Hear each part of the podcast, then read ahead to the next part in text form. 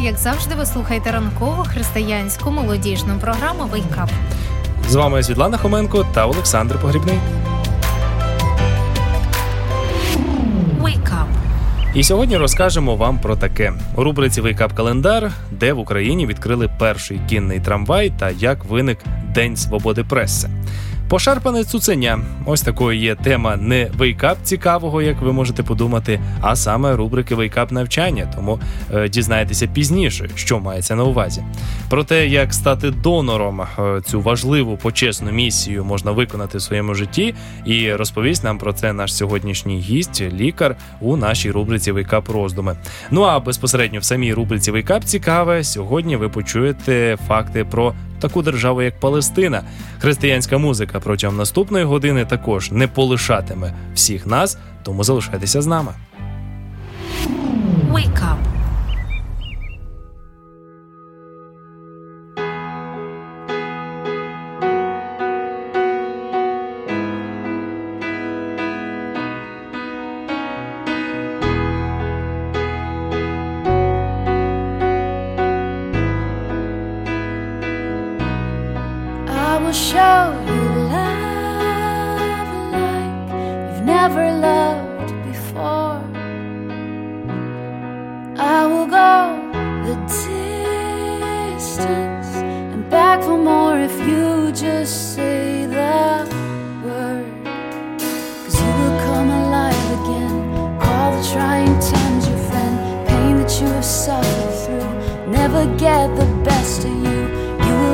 and some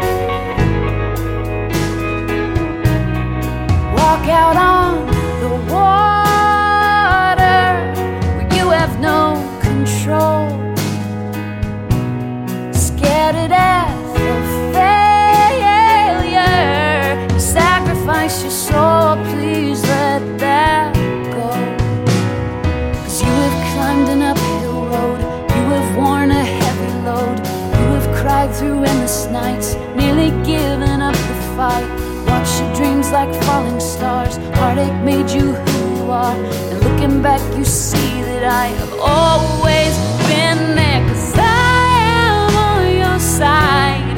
Though the wind and waves beat against your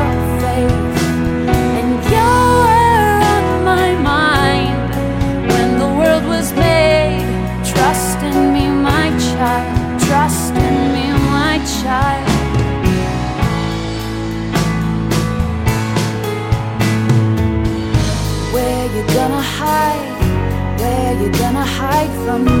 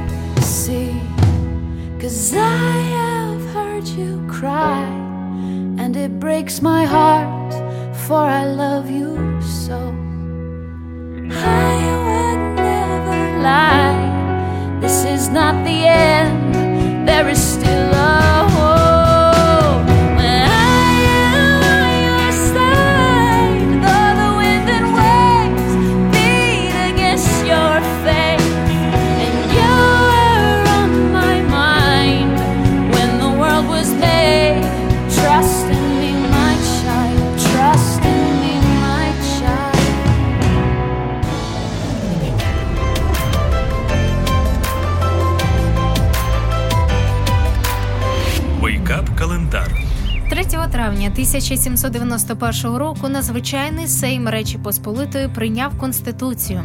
3 травня, зокрема, це перша конституція в Європі і друга у світі після Конституції Сполучених Штатів Америки.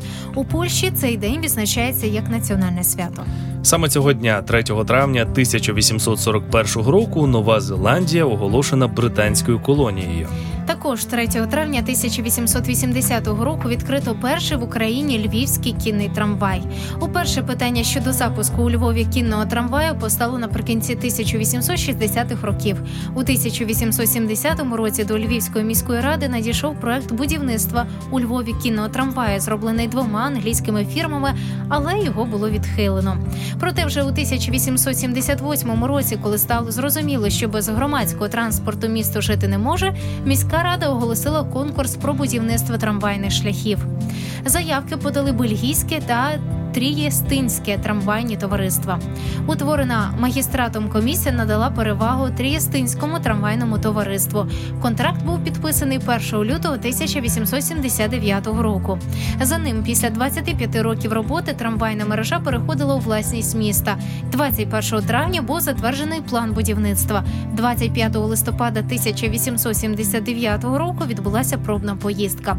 Ось що про це пиш було написано 27 листопада у Львів. Львівській газеті, зокрема 27 листопада 1880 або 79 року. Точно ще невідомо. Кінний трамвай опівдні почав пробну поїздку від свого депо вулицею Городецької Янівської до митної площі та в зворотньому напрямку.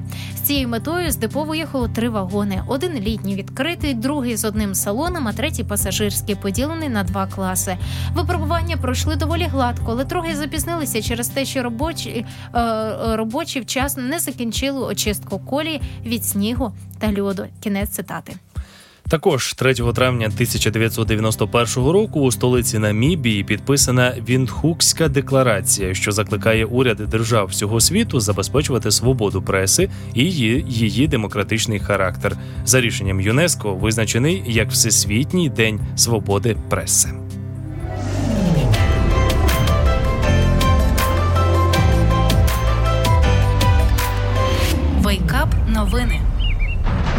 Сьогодні у випуску у Шотландії мусульманин був заколотий за побажання щасливого великодня християнам.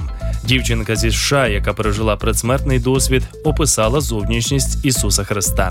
А тепер про це докладніше. У Шотландії мусульманин, який володіє невеликим магазином в Глазго і дотримується помірної ісламської традиції, був заколотий ісламським радикалом за побажання щасливого великодня у сусідам і всім християнам. Безліч людей вже відгукнулися на мережевий збір пожертвувань для його сім'ї. Повідомляє сайт Christian Post. Асах Шах, 40-річний власник скромного магазинчика, був членом мирної потужної ісламської групи Ахмаді і при цьому доброю і відкритою людиною. Напередодні Великодня він розмістив у соцмережі Фейсбук побажання найщасливішого Великодня на адресу всіх коханих християн, знайомих і незнайомих. А вже через пару годин його заколов мусульманський радикал. Поліція відразу заарештувала Танвейра Ахмета, 32-річного мусульманина Суніта, жителя Братфорда, за звинуваченням у вбивстві. Пише седмиця.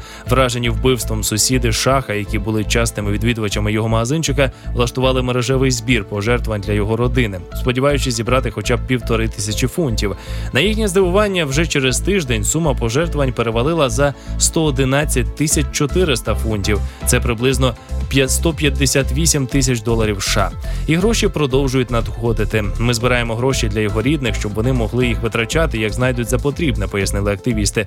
Нехай вони їх витратять на оплату похорону на будь-які свої потреби в сьогоденні і майбутньому, або якось увічнять його пам'ять. Ми знаємо, що ніякі гроші не покриють їхню і нашу втрату, але ми хочемо таким чином виказати їм нашу підтримку і проявити ту любов і повагу, якими він користувався в нашій громаді.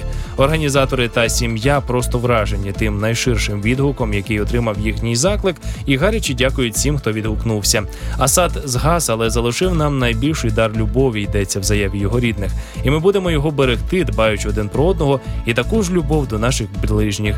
Не Незважаючи на те, що багато хто вважає мотивом вбивства шаха його пост у соціальній мережі, згодом виявилося, що він не раз отримував погрози смертю через Фейсбук і Ютуб від мусульманської групи, яка вважала його лжепророком, а його помірний варіант ісламу єретичним. Шах не говорив стороннім про ці загрози. Про них вдалося дізнатися лише через Ахмеда Оуші Конад, секретаря зовнішніх зносин мечеті ісламської групи Ахмаді.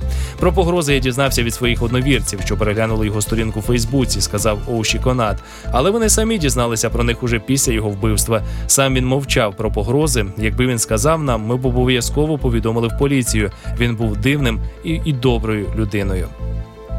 Анабель Бім, юна дівчинка з Техасу, яка стверджує, що зустріла Христа у своєму предсмертному досвіді, описала його зовнішність. Про це повідомляє Christian Today. У нього каштанове волосся, борода, і у нього білий хітон, такий як носили у давнину, і ще пурпурний пояс, розповіла вона.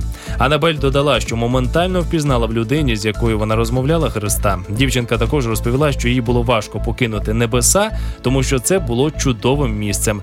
Там було дуже яскраво і дуже мирно, і там не було болю. Ось чому я хотіла залишитися, пояснила вона.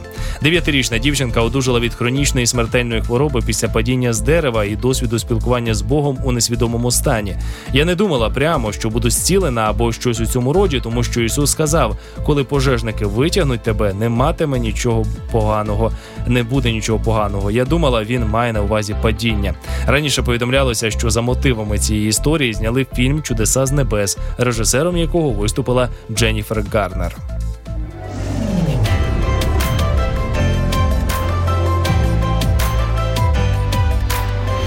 Wake up. Слухайте наше радіо та наші передачі на сайті radio.hub.ua. Там ви почуєте багато корисного та цікавого. Безперечно, за номером телефону нашого контакт-центру 0800 30 20 20 ви можете зателефонувати, замовити уроки по вивченню Біблії. Це серія уроків нове життя, дивовижні факти, уроки для підлітків та молоді, уроки для дітей, уроки по стосункам, сімейним відносинам і уроки по здоров'ю, які мають назву чувства і емоції. Тож телефон телефонуйте. Ми будемо раді вам вас вислухати, вам допомогти і, зокрема, надіслати вам безкоштовний примірник серії уроків, які виберете ви. Тож телефонуйте 0800 30 20 20.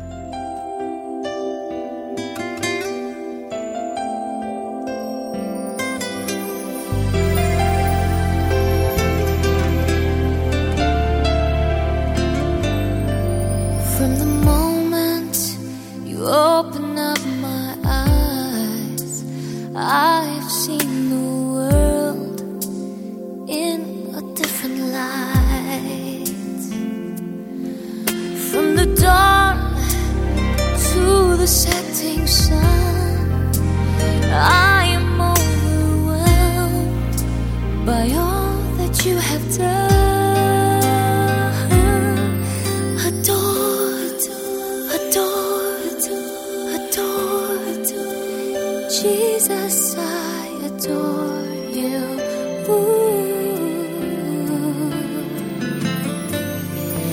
Adore, adore, adore, adore. Jesus, I adore you. And I lay my life.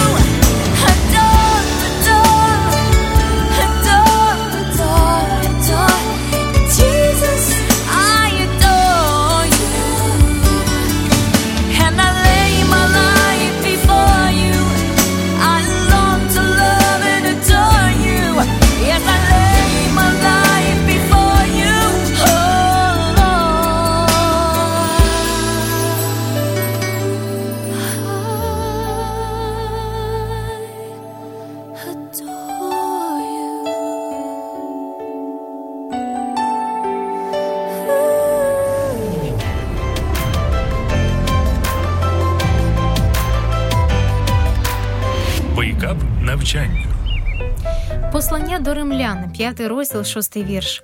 Бо Христос, коли ми були ще недужі, своєї пори помер за нечестивих. Джуді і Джуді Малаченко пишуть: у нашого чотирирічного онука Конора була улюблена м'яка іграшка. Ця маленька пошарпана собачка з висячими вухами була завжди з ним. Ми називали її цуценя. Цуценя втратило майже всю свою шерсть, а його обшивка затерлася від ніжностей. Маленьке цуценя брало участь в всіх поцілунках та обіймах. Його шви протерлися, траплялося навіть що з них випадав наповнювач. Це цуценя було не дуже привабливою іграшкою, але Конер його дуже любив. Одного разу Конер з батьками був у гостях. Проїхавши 120 кілометрів дорогою додому, вони виявили, що забули цуценя в друзів. Батьки навіть не сумнівалися, що їм робити. Інших варіантів просто не було. Вони розвернулися і поїхали рятувати цуценя. Ця історія містить важливий урок. Кожен із нас подібний до такого цуценяти пошарпаного, кульгавого, що потребує ремонту, але Бог любить нас. Ми можемо мати зовсім непривабливий вигляд, але Господь настільки полюбив нас, що пожертвував заради нас своїм життям. Павло висловив це таким чином: бо Христос, як ми що були безсилі, у відповідний час помер за нечестивих.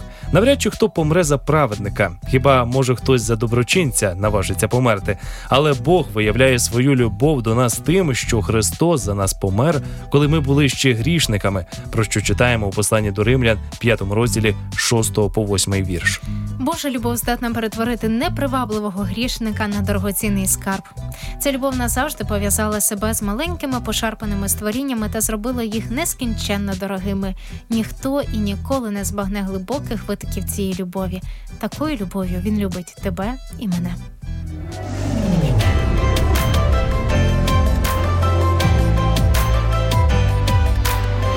Wake. Розповідається історія, що після великої французької революції один чоловік намагався заснувати нову релігію, яка мала затьмарити собою християнство. Напевно, так він вважав. Але він він не відчував людського захвату з цього приводу. Розповівши про свої розчарування священнику, він спитав поради. Священник відповів, що нову релігію придумати справа настільки важка, що йому важко щось порадити новатору. Але потім, подумавши хвилину, священник сказав. Хоча є одна пропозиція. Можливо, давайте ми вас розіпнемо, а ви на третій день воскреснете. Міцна основа християнської віри це пуста гробниця Христа. Новий заповіт нам говорить, що смерть Ісуса викупила наш гріх. Але як можна знати напевно, що Бог теж так сприйняв розп'яття і смерть Христа? Тут не важливо, чим ми вважаємо смерть Ісуса, важливо, чим її вважає Бог. Те, що Бог прийняв жертву Христа, доводить Воскресіння Сина Божого. Ним Бог розписався на цьому жертвоприношенні.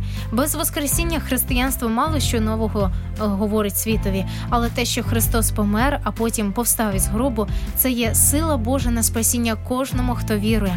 Воскресіння це батькове амінь на слова сина звершилось.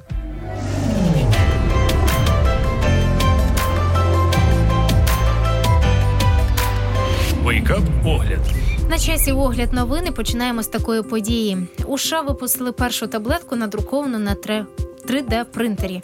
Американська компанія вивела на ринок перші у світі ліки, надруковані на 3D принтері.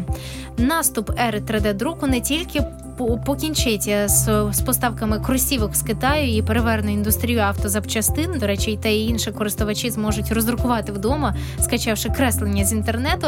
А ось тривимірна тривімірний друк ось переверне і медичну індустрію. Американська компанія зробила прорив, який дозволить забути про проблему доставки рідкісних медикаментів у віддалені регіони світу. Компанія надрукувала на 3D принтері ліки, отримала на нього схвалення державних органів і вивела його його на ринок США, пише HB. Препарат називається спритем і призначений для боротьби з епілепсією. Одним з його основних переваг є те, що він легко розчинний, буквально тане в роті. Таким чином, таблетку, надруковану на 3D-принтері, можна навіть не ковтати цілому цілою. Це е, ця властивість буде корисною для пацієнтів з дисфагією, тобто утруднене ковтання, яка є поширеним явищем у хворих на епілепсію. Наступна інформація: ринок праці в Україні почав поступово зростати. До кінця першого кварталу кількість вакансій зросла на третину. Як повідомляють аналітики міжнародного кадрового порталу HHHUA, кількість нових резюме за вказаний період виросла на 14%. У середньому з січня по березень на міжнародному кадровому порталі HHUA щомісяця розміщувалося 17 тисяч вакансій і майже 60 тисяч нових резюме. Пише HB. Згідно з дослідженням, перший квартал 2016 року показав позитивну динаміку на ринку праці. Середня кількість вакансій була практично такою ж, як і в попередньому кварталі, але збільшилася на третину у порівнянні з початком року. Середня кількість резюме знизилася на 10% щодо попереднього кварталу. При цьому стабільно збільшувалася з січня по березень. Пік активності роботодавців та шукачів припав на перший місяць весни. За даними аналітиків, приріст вакансій спостерігається в таких галузях, як маркетинг і реклама, консалтинг і управління персоналом. Найменш активними в порівнянні з попереднім кварталом були роботодавці в сфері виробництва і будівництва. Також впав попит на юристів, працівників освіти, початківців і початкових фахівців без досвіду роботи, відзначають аналітики. Wake up!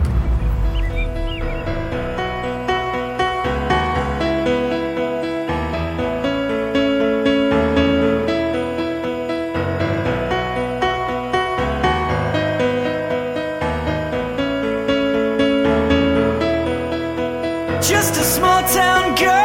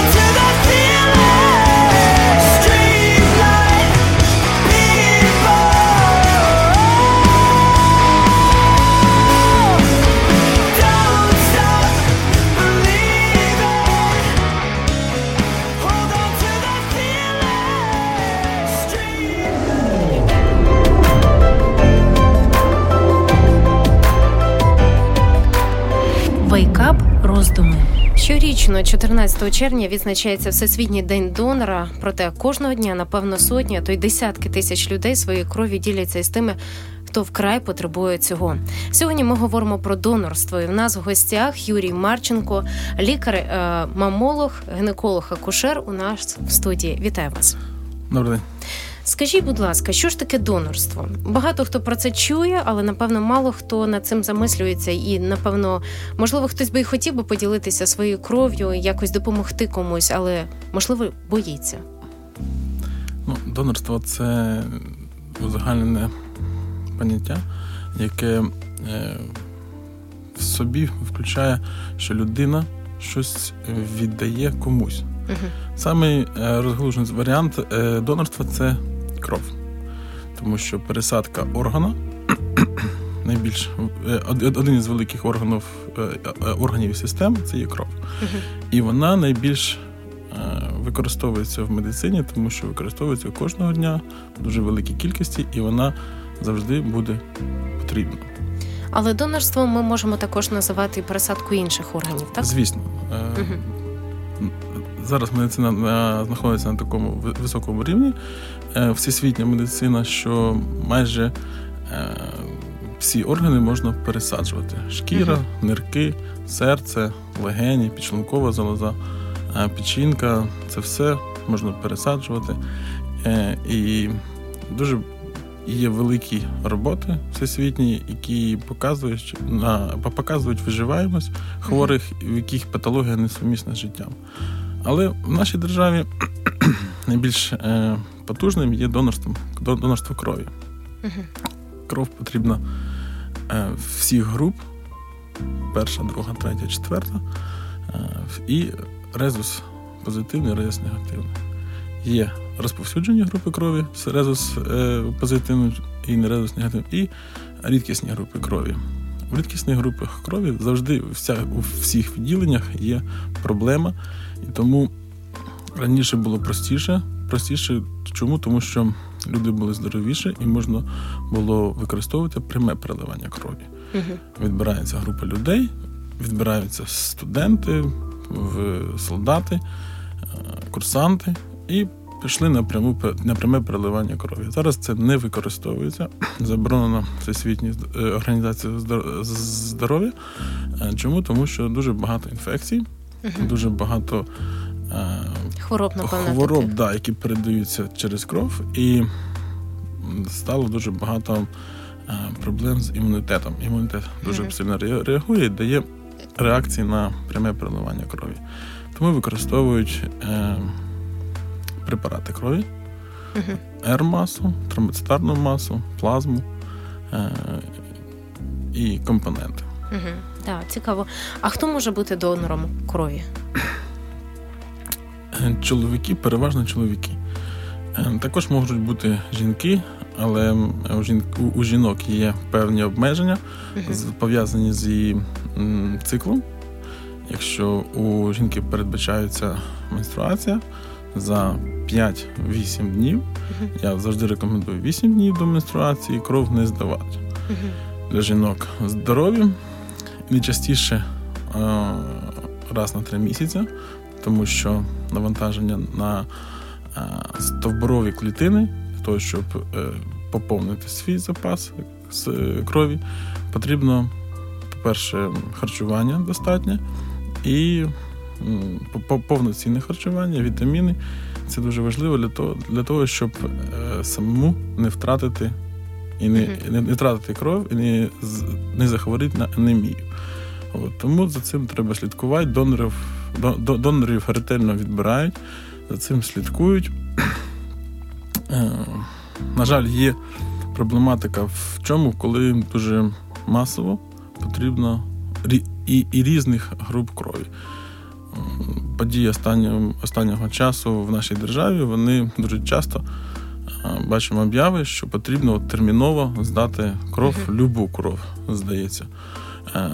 Чому? Тому що є певні комбінації, де можна використовувати оброблену кров і використовувати для нужд даного конкретного пацієнта чи групи пацієнтів. А є думка, наприклад, я чула, що, наприклад, перший, е, перша група крові більше якась цінна або підходить для всіх. Чи правда це? Да, перша група крові або м, позначається вона ноль, це універсальний донор. Взагалі, по приказам переливаються і використовуються препарати одногрупні, однорезусні. Але якщо є потреба, якщо є дефіцит однорезусний одногрупний, то переливається кров універсального донора. Першою. Це зв'язано з генетичною особливістю, де нема на поверхні еритроцитів немає антитіл, які визначають групи крові. Uh-huh. От. Звісно, і, і, і четверта група крові є універсальний реципієнт. Тобто перша група може віддати другої, третьої, четвертої групи, а четверта може прийняти кров першої, другої, третьої. Uh-huh. От. Але це дуже вкрай рідко використовують. Чому? Тому що є гемотрансфузійні реакції, реакції імунітету, тому це тільки за життєвими показниками і за відсутності одногрупної однорезусної крові. Які є ще протипоказання? Коли не можна здавати, наприклад, кров чи навпаки приймати? Е, люди, які хворіли на гепатити, люди з, з імунодефіцитами, люди з онкологічними захворюваннями, люди з гострими або е, в'ялотекучими захворюваннями, люди з захворюваннями крові, як органи, як органічної, так і системної патології, е, вагітні, і люди старше жінки 45 років, чоловіки 50, 55 років. Ну, Вже в 50, вже дуже обмежено приймають кров, тому що йде навантаження на кістковий мозок. Вже запаси кровотворних органів дуже маленькі, тому обмежуються максимум до 50 років. Як готуватися тоді до здачі крові? Е, особливої підготовки вона не потребує, якщо людина постійно, по-перше, є база донорів, яких викликають, які, яким проводять ретельне обстеження, і, і вони мають певні пільги для того, щоб е, встановитися після здачі крові, і мають певні переваги в лікуванні. От. Тому вони. Тільки соблюдають здоровий образ життя, е, і перед здачею крові вони знають графік, у них у них є графік здачі крові. Е, вони утримуються від е, алкоголю, гострих, жирних смажених продуктів, утримання від гарячої ванни, гарячого душу. Ну і, звісно, не мають гострих захворювань на даний момент. А кров цю, коли вже забір крові відбувся, її якось обстежують. Її якось, тобто людина, яка, наприклад, приймає кров, якій необхідна ця кров, вона може бути безпечна у тому, що ніяка хвороба їй не передасться. На жаль, нема стовідсоткової гарантії, що даний е, даний донор є здоровим по е, гострим гепатитам, які перебувають в стадії інкубації. Якщо людина захворіла на гострий гепатит, е, а клінічно він ще не проявився, і вона в цей час здала кров, то, на жаль, така кров заражена вірусом гепатиту Б або С. Е, чому? Тому що маркери не відреагували. Експрес кожен раз, кожен донор проходить планове обстеження раз на три місяці, і перед кожною здачею донор здає кров на, на експрес-тести. На жаль, експрес-тести не реагують на інкубаційний період, коли вірус тільки розвивається. І в цей момент, коли здача крові або використалася кров, кров в інкубаційний період, може відбутися зараження донора. Е, зараження реципієнта, перепрошую. Угу. Зрозуміло, тобто не дуже безпечно, але тим не менше, що б ви навели які за і проти здачі крові, і взагалі проти за і проти донорства? Ну, донорство воно спасло не одне життя і буде спасати. З позиції пацієнта я за. Угу. З позиції лікаря це навантаження на організм людини, і людина використовує свій ресурс. Звісно, е, Відповідно, вона раніше, як би мовити, її органи і системи постраждають в плані того, що потрібна буде клітина на відновлення підшлункової залози, а ця клітина піде на відновлення кровотворної системи. Тому от така ну так скажу, е, медвежа услуга uh-huh. самому собі. Це похвально, це дуже корисно. Е, іноді, якщо організм вже пристосував, пристосувався, uh-huh. це планові органи, база органів, е, кровіпускання як uh-huh. із земської медицини відомо, тільки то кров випускали на землю, а це кров використовують. Uh-huh. Іноді, якщо це найчастіше раз на три місяці, а ще краще раз на півроку, то це про проблеми немає. Є, якщо люди фанатично здають або скрутні е, умови економічні, бо донорство воно е, оплачується, додається до відпустки, uh плюс вихідний день і плюс сталонне питання. Це збереглося і люди використовують це. Е, не, не, не раджу фанатично займатися здачею крові, бо кров не вода. Так. Скільки мають право лікарі брати е, крові, міліграм крові? Максимум 400 мл. Це у здорової людини, е, у постійного донора, у е, який перевірений, це потолок, який можуть набрати. По життєвим показникам реципієнта, якщо дуже е, рідкісна група крові і uh обмежено обмежено донорів рідкісної групи крові. У чоловіків до 500, у жінок до 450 мл. Угу, Дякую. А діти можуть бути донорами? Ні. Не можуть. Ні, діти можуть бути донорами інших органів, угу. якщо там е, у кожної держави є своє законодавство по донорству. Угу. Хтось не обмежений в в цьому плані. Е, наша держава в донорстві вона має недосконале законодавство, і трансплантологи, лікарі-трансплантологи вони обмежені законодавством. Тому дитячі органи і органи клінічно клінічно померлих людей і трупні органи у нас не використовуються. По спеціальним запросам, по дозволу від Міністерства охорони здоров'я, тоді це питання вирішується. Це не стосується кісткового мозку. У нас ще кістковий мозок можна пересаджувати від е, родичів від близьких родичів і органи від близьких родичів за дозволом і за життєвими показниками.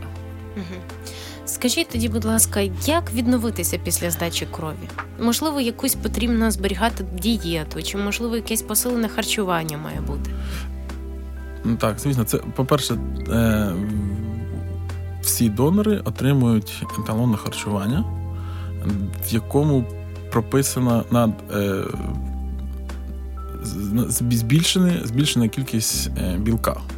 Чому? Тому що кров це є набор білків, які розчинені в плазмі, в рідині.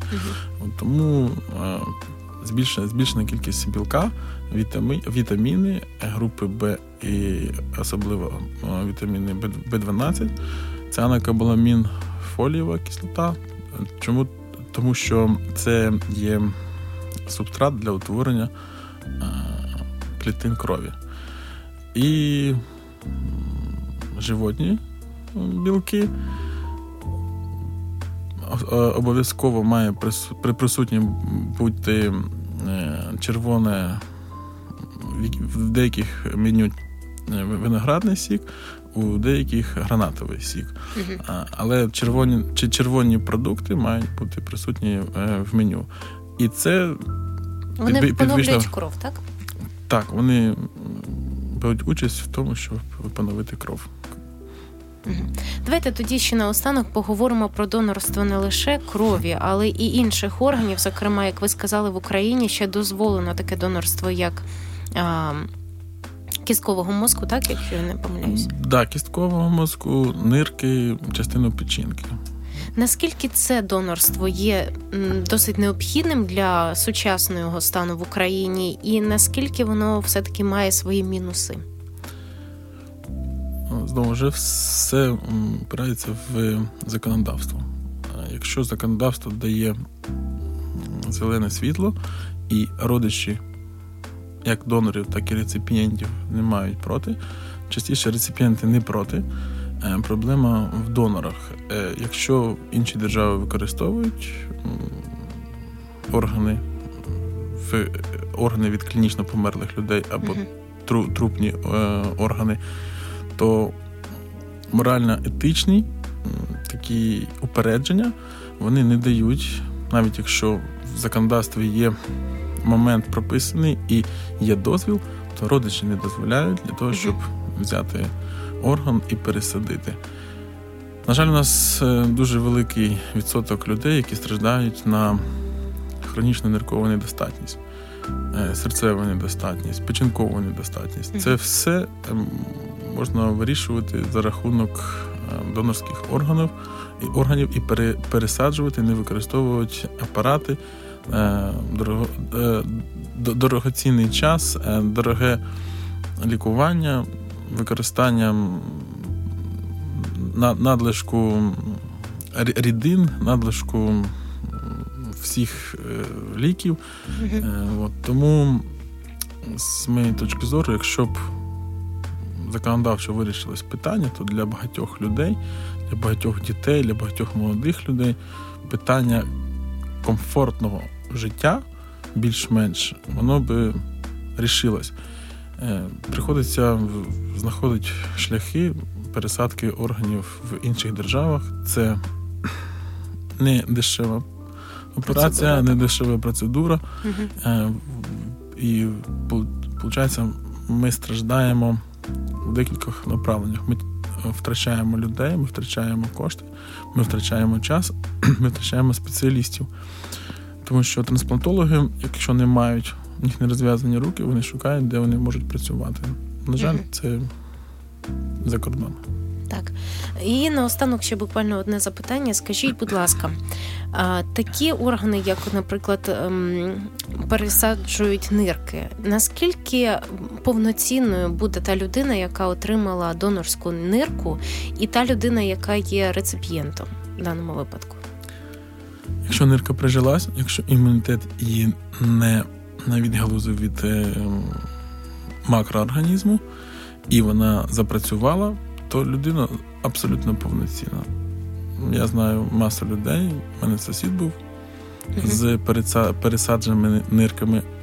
Одна не прижилась через рік, е, імунітет її відгалузив, а друга прижилась, і він прожив майже 20 років.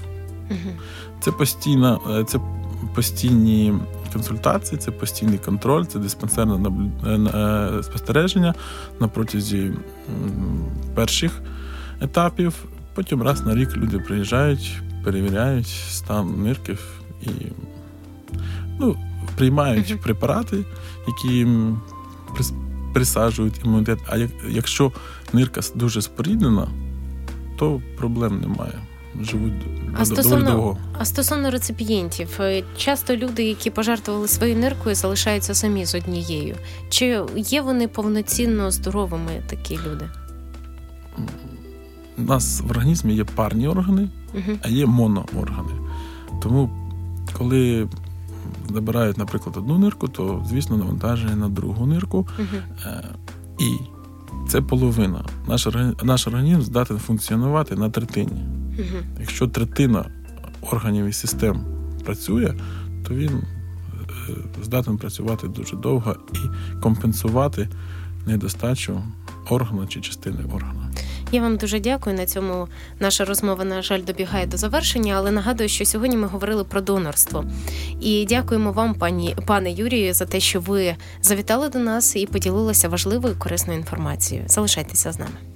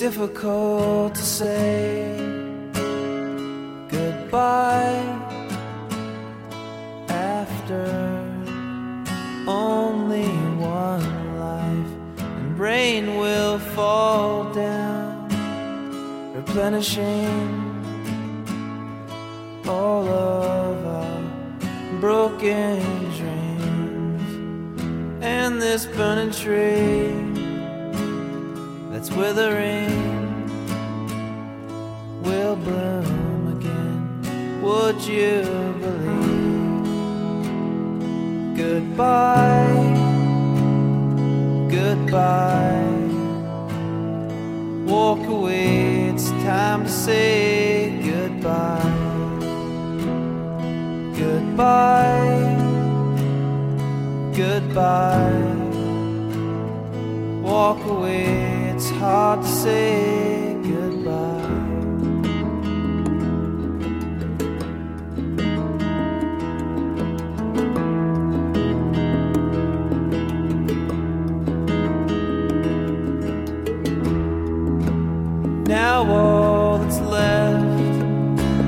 on the walls, memories and stories that are told. The more often told, the bigger they get. Create a legacy, the less we forget. Goodbye goodbye. Walk say goodbye. Goodbye, goodbye. Walk away, it's time to say.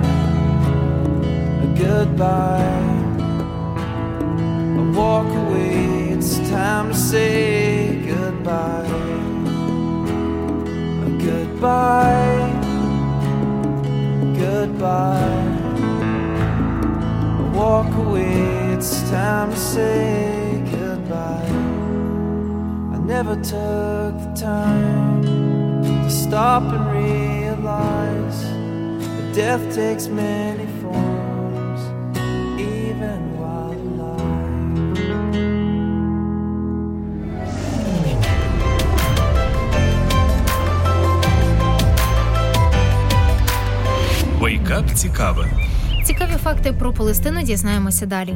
Палестина має біблійна, біблійні назви, зокрема такі, як земля Ханаанська, земля обітована і земля Ізраїлю, і являється історичною областю в Західній Азії. Палестина історично поділяється на чотири географічні області: Прибережна до Середземного моря рівнина, Галілея, північна частина, Самарія, центральна частина на північ від Єрусалима, та Іудея, південна частина разом з Єрусалимом. Цими географічними назвами оперує, зокрема, і Біблія. У наш час територію Самарії та Іудеї в україномовних джерелах прийнято називати західний берег ріки Йордан. Галілея, Самарія та Юдея складаються з ряду гірських груп, долин та пустель. У гори на півдні це іудейське плато, всередині Самарійські гори, зокрема Гаризим, Гевал, далі Фавор 562 метри над рівнем моря, Малий Хермон 515 метрів, Кармель 551, на півночі Хермона 2224 метри. У глибини е, у глибоких западинах значно нижче рівня моря розташовані Тавріатське озеро, зокрема 212 метрів нижче рівня моря, мертве море. Це зокрема найглибша западина на земній кулі на 400 метрів нижче рівня моря. Наразі Палестина розділена на дві частини: західний берег річки Йордан та сектор Газа. Сектор Газа має площу в 360 квадратних метрів і загальна довжина кордонів 62 кілометри. Клімат тут помірний з м'якими зимами і сухими та гарячим літом. Територія складається з рівнинних ділянок та піщаних дюн. Найнижча точка це Середземне море 0 метрів, а найвище або Авгад 105 метрів. Wake up!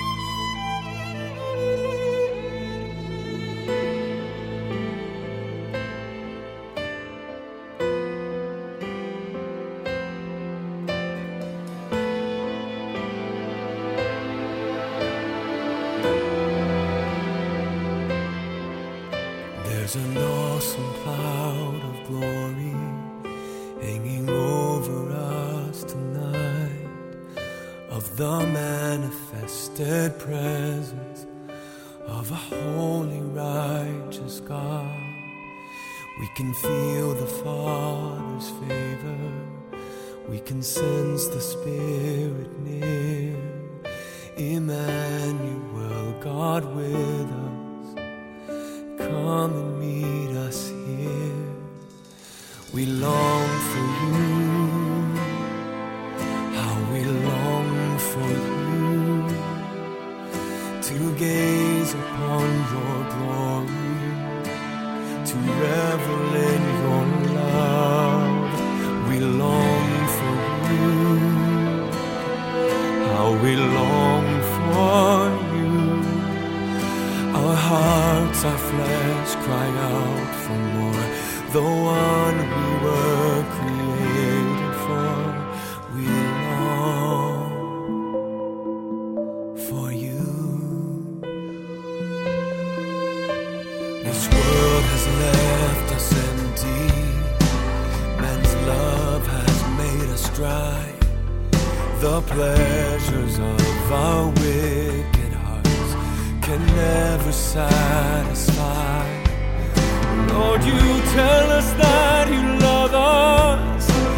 about you.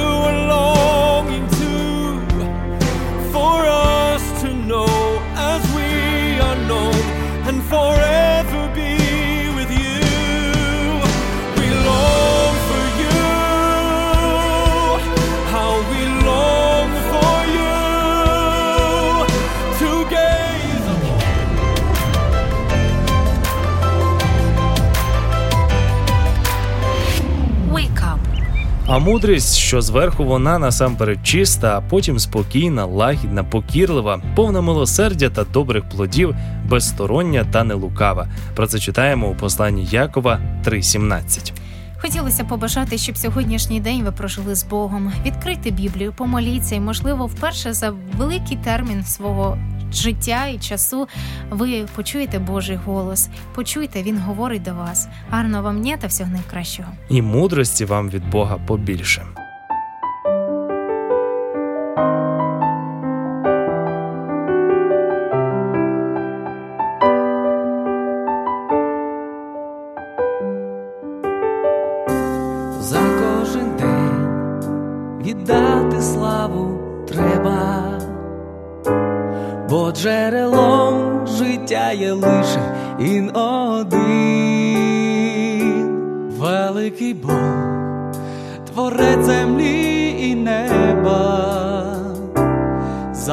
Чекає лиш до нього ти прийди, чекає він тебе і доньку, і сина,